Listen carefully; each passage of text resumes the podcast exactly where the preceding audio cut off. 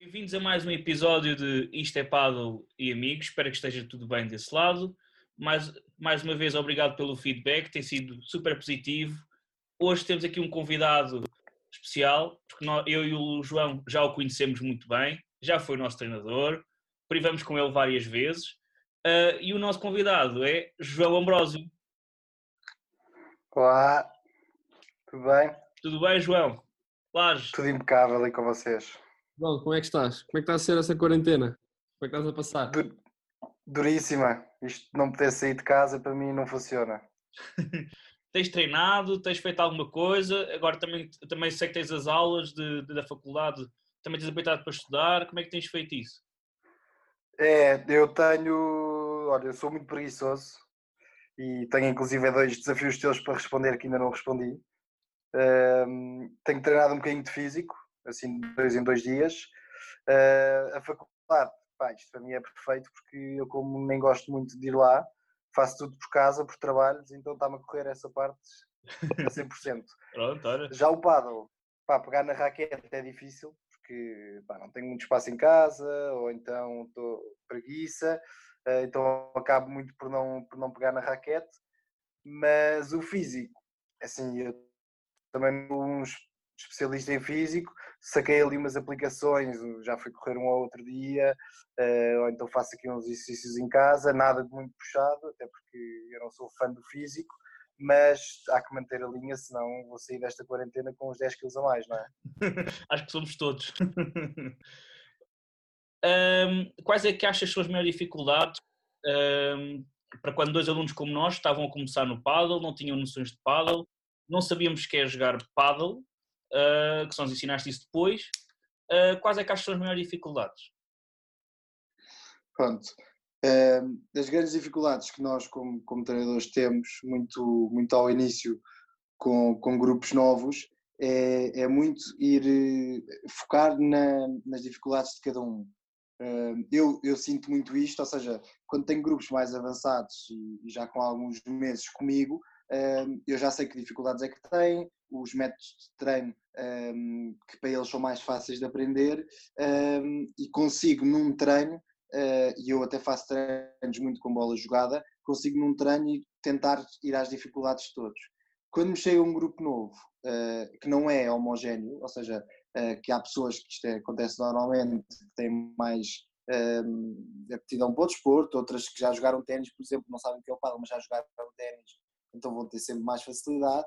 O difícil para mim é, é muito enquadrar um treino uh, para as dificuldades de todos, ou seja, eu sei que há alunos meus que no primeiro mês ou no segundo mês não vão conseguir fazer uma esquerda, e por exemplo no paddle usamos muito a esquerda a uma mão e vai ser muito complicado para as pessoas uh, que nunca pegaram numa raquete fazer uma esquerda a uma mão, uh, outros que não vão fazer uma parede durante um ou dois meses, e eu acredito que a nossa dificuldade enquanto treinadores é mesmo proporcionar um bom treino e uma boa aprendizagem a três ou quatro pessoas com dificuldades distintas e a começar eh, a modalidade no momento.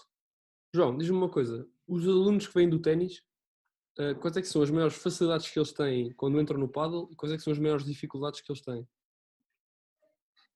Bem, as facilidades é fácil. É, é, é a rede, obviamente, porque o vôlei, eh, uma das poucas coisas que nós, que nós temos que corrigir é a abertura do braço. Obviamente a pega é quase a mesma, o mexe é como se fosse um segundo serviço. E uma coisa que muda bastante, mas que é fácil de corrigir, é a abertura do braço, ou seja, no paddle nós temos uma, uma preparação de pancada mais curta que no ténis, mas mesmo assim é fácil de, de adaptar de um para o outro. As grandes dificuldades que vêm do ténis para o paddle pode ser na direita e na esquerda batidas, em que nós no ténis jogamos tudo muito com top spin e no paddle tem que ser uma pancada chapada. E os vidros, eu tenho muitos alunos que, que jogam ténis e continuam a jogar ou que já jogaram, uh, que saem de vidro e querem fazer uma bola com top spin, porque acham que se jogarem uma bola forte em que ela vá saltar no vidro vai ser uma, uma bola boa, enquanto nós sabemos que não, porque é uma bola que nos vai ficar a meio do campo e o, e o adversário pode matar. Essas são as grandes dificuldades. Os vidros, eu acredito que com uma boa posição um, se consiga facilmente uh, tirar os vícios do ténis. Olha, e, o, e, qual é a tua opinião sobre os pro games? Achas que deve ser feito no início, quando estás a começar, ou já depois de um mês ou dois de, de aulas? Eu acho que depende. Ou seja, eu, eu por exemplo, eu com vocês fiz, fiz muitos pro games e fazia muito sentido. Eu acho que depende de pessoa para pessoa. Eu tenho alunos que só ao final de 4 ou 5 meses conseguiram uh, fazer um bocadinho de jogo um, ehm, e a partir daí, então sim, começámos a fazer pro games porque já iam entendendo como é que, como é que se jogava, as pancadas que havia.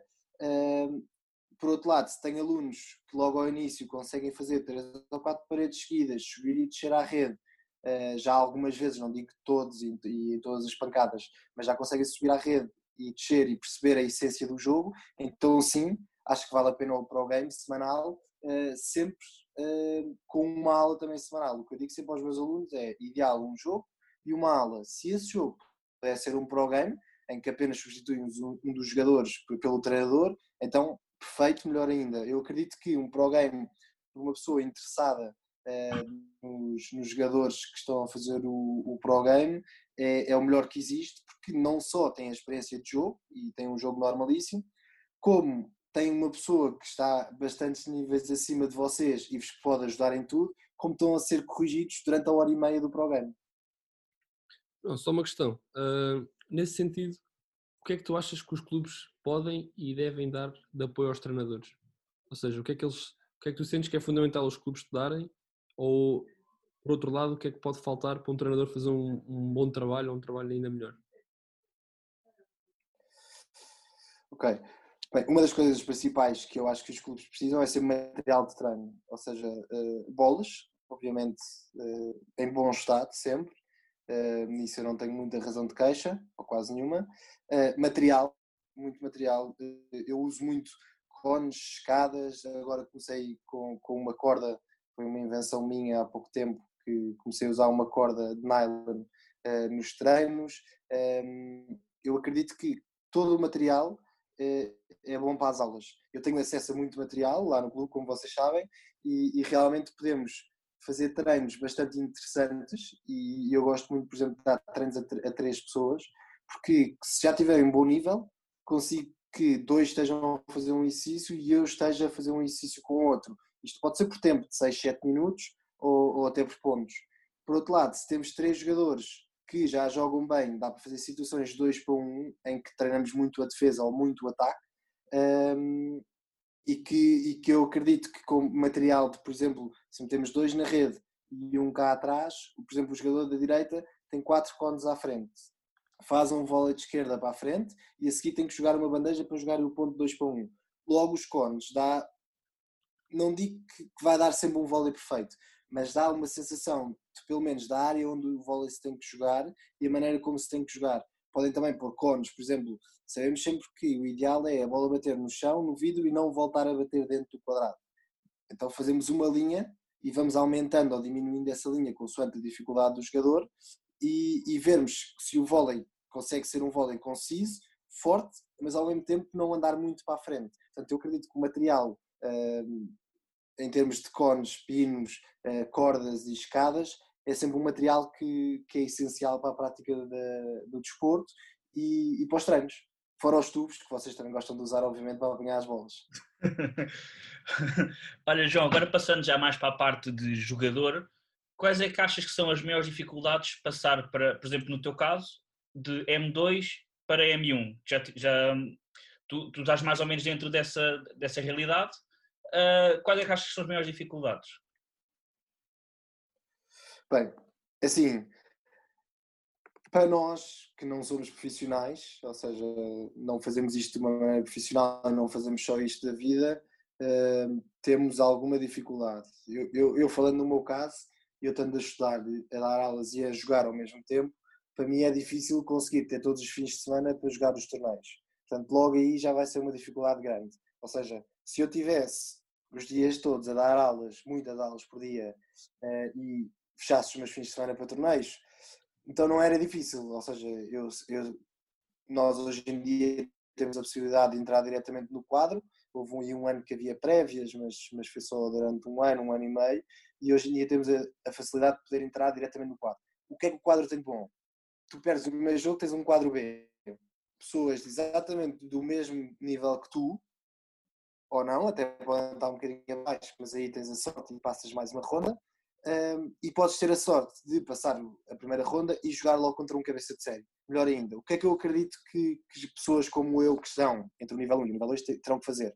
Treinar, obviamente, treinar bastante, isso, isso nem se mete em questão, mas também ir a muitos torneios. Ou seja, eu acredito que é em muitos torneios que nós temos hipótese não só de estar com os melhores e, e jogar contra eles e até pedir ajudas, como também uh, perceber o que, é que, o que é que eles jogam a mais que nós não jogamos. Ou seja, eu se for jogar contra um Miguel e um Vasco, por exemplo, eu durante o jogo não só vou dar uma melhor, obviamente, porque é a dupla 1 nacional, mas também uh, vou estar atento ao que é que eles têm melhor e tentar no final do jogo fazer um resumo e, e um rescaldo, por assim dizer, do que é que me faltou a mim e o que é que eles têm muito mais do que eu.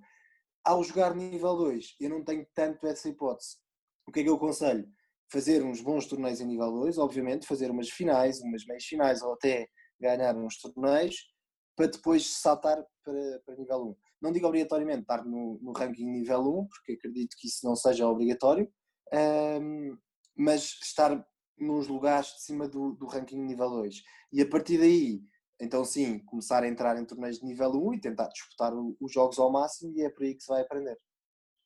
João, nesse nível onde tu estás, acreditas para ti que é melhor saber defender ou saber atacar?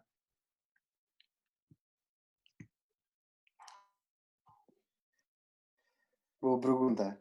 Eh, é assim, eu, eu acredito que o defender é, é importante, é, ou é capaz de ser eh, a parte mais importante do jogo.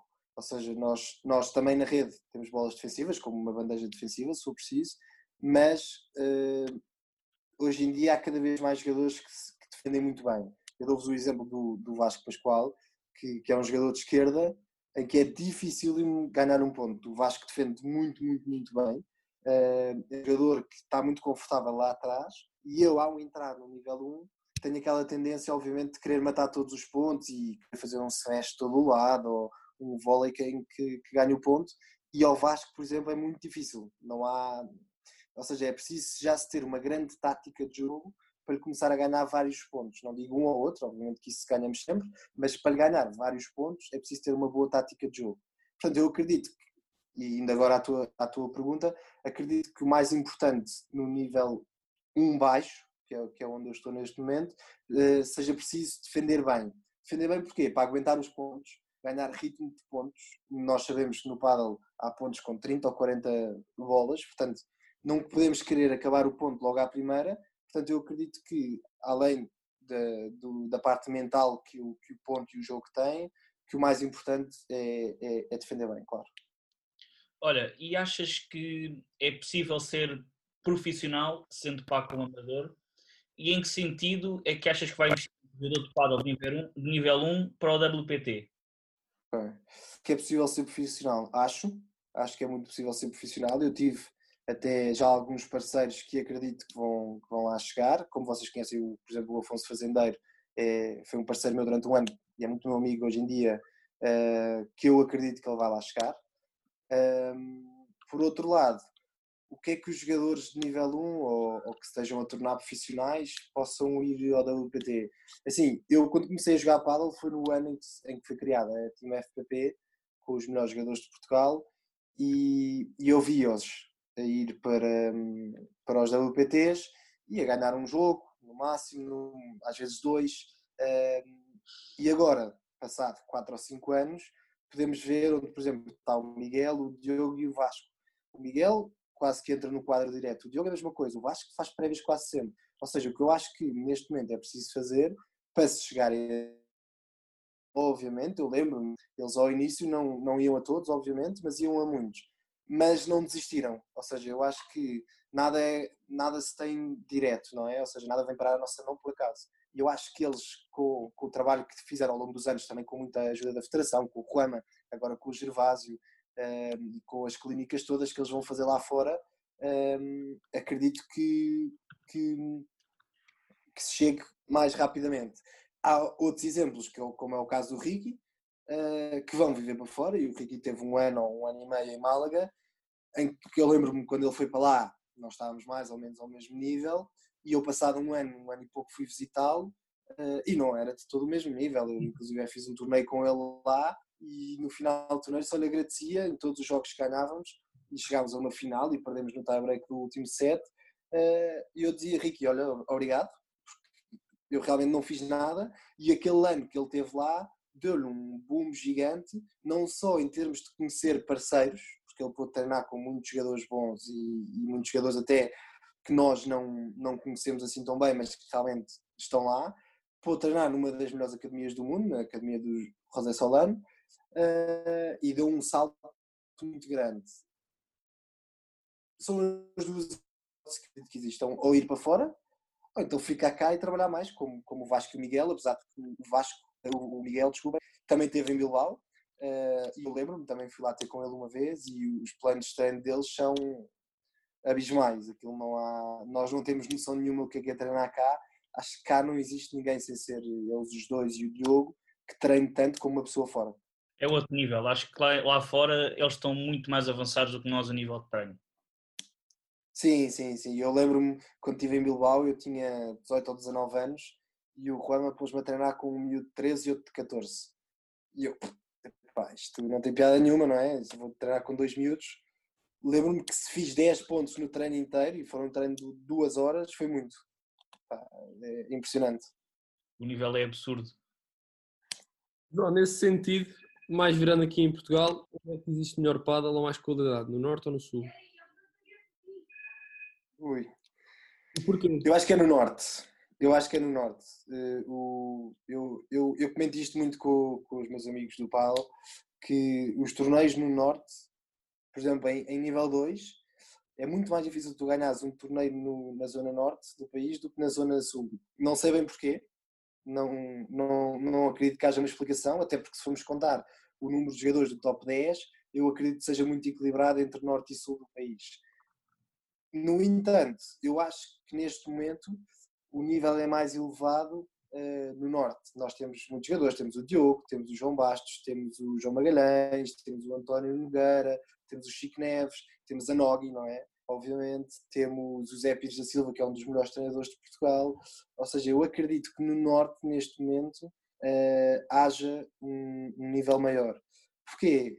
Existem duas grandes potências de clubes no Norte, o Top Padel e a Quinta Monserrate, e eu acho que as coisas estão muito juntas lá, ou seja, enquanto nós cá temos bastantes mais clubes e se calhar tem mais praticantes, está tudo muito disperso. Uns treinam no Clube 7, outros treinam no CIT, outros treinam no, no Clube PADA, outros no CNN, ou seja, há uma maior dispersão aqui nesta zona e no Algarve acredito que seja por haver menos jogadores do que no Norte. No Norte temos o Top Paddle e temos a Quinta de Monserrat, dois clubes espetaculares, eh, que eu aconselho a todos visitarem, obviamente, eh, mas que está tudo mais junto. Acredito que haja mais possibilidade de treinar com mais pessoas sendo aluno do Top Paddle do que sendo aluno do Clube 7. Ou se conhece pessoas de todo o lado, do IPC, de, de, de outros clubes, ou então vai ser sempre difícil treinar com pessoas diferentes todos os dias ou, ou, semanalmente.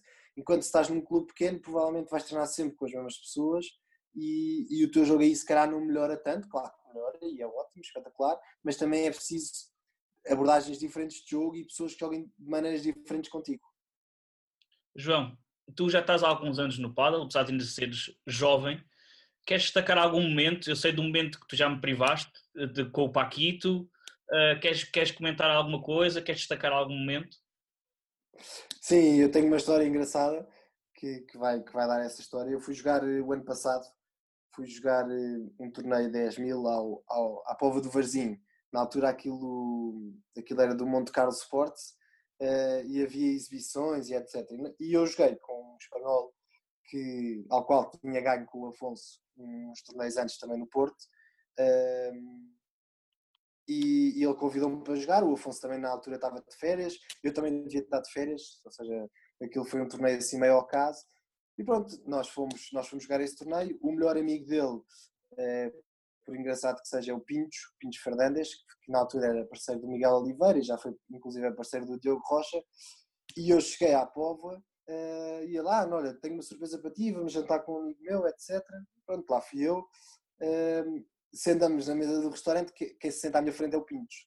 e eu logo deslumbrado com as coisas, eu tinha jogo às 10h30 e eu estava sempre a dizer ao Molete, que era, que era o meu parceiro, a dizer diz ao Pintos para viver o nosso jogo, pá, que isto eu gosto agora que é que ele me veja e etc. E pronto, e tivemos muito tempo à conversa, uh, realmente ele deu-nos muitas dicas, mostrou-nos muito o que acontece, uh, inclusive é, foi um dos jogadores de revelação agora deste torneio, deste primeiro torneio da UPT, fazendo quartos, uh, e pronto, passaram as rondas e no jogo dos quartos de final nós acabámos de jogar muito tarde. Nós estávamos, entretanto, a dormir uh, num sítio ainda longe e tivemos um problema que foi esquecemos da chave de casa dentro de casa. Uh, acabamos de jogar, eram 11h40, 11h45 e, e apercebemos-nos disso. Uh, não há maneira de entrar em casa, não temos a outra chave, porque tinha sido uma amiga dele uh, emprestar-nos a casa. O que é que nós decidimos fazer? Olha, vamos dormir para a praia pegámos nas nossas coisas todas, que por acaso tínhamos connosco no carro, então a namorada dele emprestou-nos umas mantas e olha, vamos, vamos dormir para a praia. Fomos os dois, dormimos na praia nesse dia, eh, ao pé de umas rochas e não sei o quê, assim uma coisa toda meio esquisita. Uh, no dia a seguir acordamos os dois cheios de sono, obviamente, mergulho no mar, era verão, portanto não havia grandes problemas, foi ali aqueles banhos rápidos no mar. Vamos jogar a meia final, correu de uma maneira péssima ou seja, acho que nunca fizemos um jogo tão mal naquela meia final. Lá ganhamos em terceiro set, assim meio, meio à rasca. E, e quando estamos a preparar-nos para a final, eu apercebo que a seguir ao nosso jogo vai haver uma exibição com o Paquito, com o Beluati, uh, o Ale Galan e o Lúcio Capra. E eu fiquei, bem, eu não posso fazer figuras tristes agora nesta final. Uh, eu a seguir vou ter que conhecer o Paquito, sempre fui, sempre fui o meu jogador preferido, uh, e cá em casa gozam sempre comigo a dizer, cada vez que eu digo que fiz a bola X ou Y, toda a gente diz, ah, estás a tentar imitar o Paquito. Um, e pronto, lá jogámos essa final, foi uma final muito, muito, muito gira, que jogámos lindamente, muito bem, ganhámos 6-4, 6-4 a dois jogadores com quem eu tinha perdido no início do ano 6-0, 6-0, portanto para mim foi, foi um resultado espetacular. E no final da final, hum, eu vejo o Paquito ao longe, eu estou suado ainda, nem roupa tinha trocado, e eu digo: bem, agora ou nunca. Saio a correr, vou direto a ele, peço-lhe para tirar uma fotografia, ficamos ali 5 minutos a conversa, ele impecável, uh, a dizer que tinha visto um outro ponto da final, deu-me os parabéns. Pá, foi se calhar o melhor momento que eu tive, que eu tive na minha vida em termos de paddle, porque não só conheci o meu ídolo, obviamente, como pude privar com ele ali 5 minutos, logo a seguir a ter ganho um torneio. Portanto, foi ali um momento em grande na, na minha vida padelística, se assim se pode dizer. Espetáculo. Olha, João, estamos a acabar. mais uma vez, olha, obrigado por teres vindo, por, por teres aceito o nosso convite. Uh, já nos conheces desde o início aqui do, do paddle, de, uh, nos nossos primeiros passos, nos nossos primeiros torneios, já jogaste connosco alguns mini torneios, algumas brincadeiras. Um, queres destacar algum momento isto é paddle? Tu já és da casa, assim como o Martim também. Tu viste mesmo as nossas atrapalhadas todas ao início. Sim, Sim, eu lembro-me quando vocês iam com 40 bolas para dentro do campo uh, e jogavam como se não fosse nada. Quem tropeçasse na bola, tropeçava. Sim, eu acho que eu, eu, lembro da criação deste grupo e, e, e conheço, se calhar, todos os fundadores, e bem, que são vocês os dois, o teu tio, o teu pai, etc. Uh, ehm, e uma coisa que, que eu noto muito em vocês uh, é, é, é convivência. Ou seja, aqueles torneios que vocês fazem semanais e até os de fim de semana, mas agora vou especificar um bocadinho mais os semanais, além do jogo e da, da amizade que existe em todos os jogos e durante aquelas duas horas que vocês estão ali, o pós-jogo com vocês também é muito engraçado. Eu, eu lembro-me quando ficava noites no clube a fazer recepção enquanto vocês estavam nos torneios, que eu sabia sempre que antes das uma e meia, duas da manhã nunca ia sair lá, ficávamos todos à conversa, a ver uma imperial, a contar umas piadas, a gozar ali uns com os outros e essa convivência não se arranja em todos os grupos de paddle, ou seja, eh, eu, eu próprio tenho o meu grupo de amigos de paddle e somos muito amigos eh, e sinto que faz falta muitas vezes eh, essa amizade entre, entre amigos do paddle, nem digo entre jogadores, porque que aqui não acho que vale a pena especificar nesse ponto, mas sim amigos, porque vocês são todos praticantes, uns querem mais objetivos que outros, não tem problema, uh, outros treinam mais que outros ou jogam mais que outros, também não, vem, não tem problema, mas a seguir aqueles torneios o último lugar e o primeiro lugar estarem na mesa a ver umas imperiais, à conversa, a contar umas piadas, é das coisas mais fantásticas que eu acho que não só o Paddle tem, como o vosso grupo também tem muito. Depois tem a sorte, obviamente, de vocês dinamizarem muito o grupo e de haver pessoas à frente do grupo que queiram fazer mais, como, por exemplo, estas conversas que vocês estão a fazer agora, ou até a liga que lançaram há pouco tempo uh, e que, se Deus quiser, ainda vai continuar a seguir a, a esta pandemia toda, uh, como os torneios semanais e os grupos de WhatsApp que vocês têm, uh, acredito que isso é que vai levar este grupo a crescer, obviamente, anualmente ou até mensalmente, com propostas que vocês façam e, e, que se vai criar um grupo grande, como já existem alguns, não muitos, e que vai criar um grupo grande não só de amigos, como amantes do paddle, não é? E eu acho que isso é que é o importante uh, para quem não quer ser profissional ou não quer jogar nível 1, por exemplo. Uh, acho que o que é importante nisto é ter um grupo como o vosso e estar incluído num, num grupo como o vosso para, para além daquele jogo de paddle que se vai fazer, também ter outras atividades, ou seja, nem que seja vamos todos, olha, jantar do Isto é Paddle, e pronto, vai um grande jantar do Isto é Paddle, uh, no dia a seguir se calhar ninguém vai jogar Paddle, mas é que cria-se ali uma, uma relação de amizade e de companheirismo que, que acredito que poucas pessoas no Paddle uh, tenham. Olha, João, mais uma vez obrigado. Lá as notas finais. Bom, muito obrigado pelo teu feedback. 5 estrelas, gostamos muito. Queríamos ter uma perspectiva de um treinador aqui e passamos logo em ti. Portanto, queremos te agradecer bastante por isso. Ah, tudo a correr bem e também para vocês. Obrigado eu pelo convite, fiquei muito contente, obviamente. Ainda não tinha feito nenhuma destas, portanto, para mim é sempre uma experiência nova e, e muito gira. Damos assim por terminado mais um episódio. Hoje foi João Ambrósio e amanhã quem será? Não percam e fiquem bem, fiquem em casa e não percam o próximo episódio.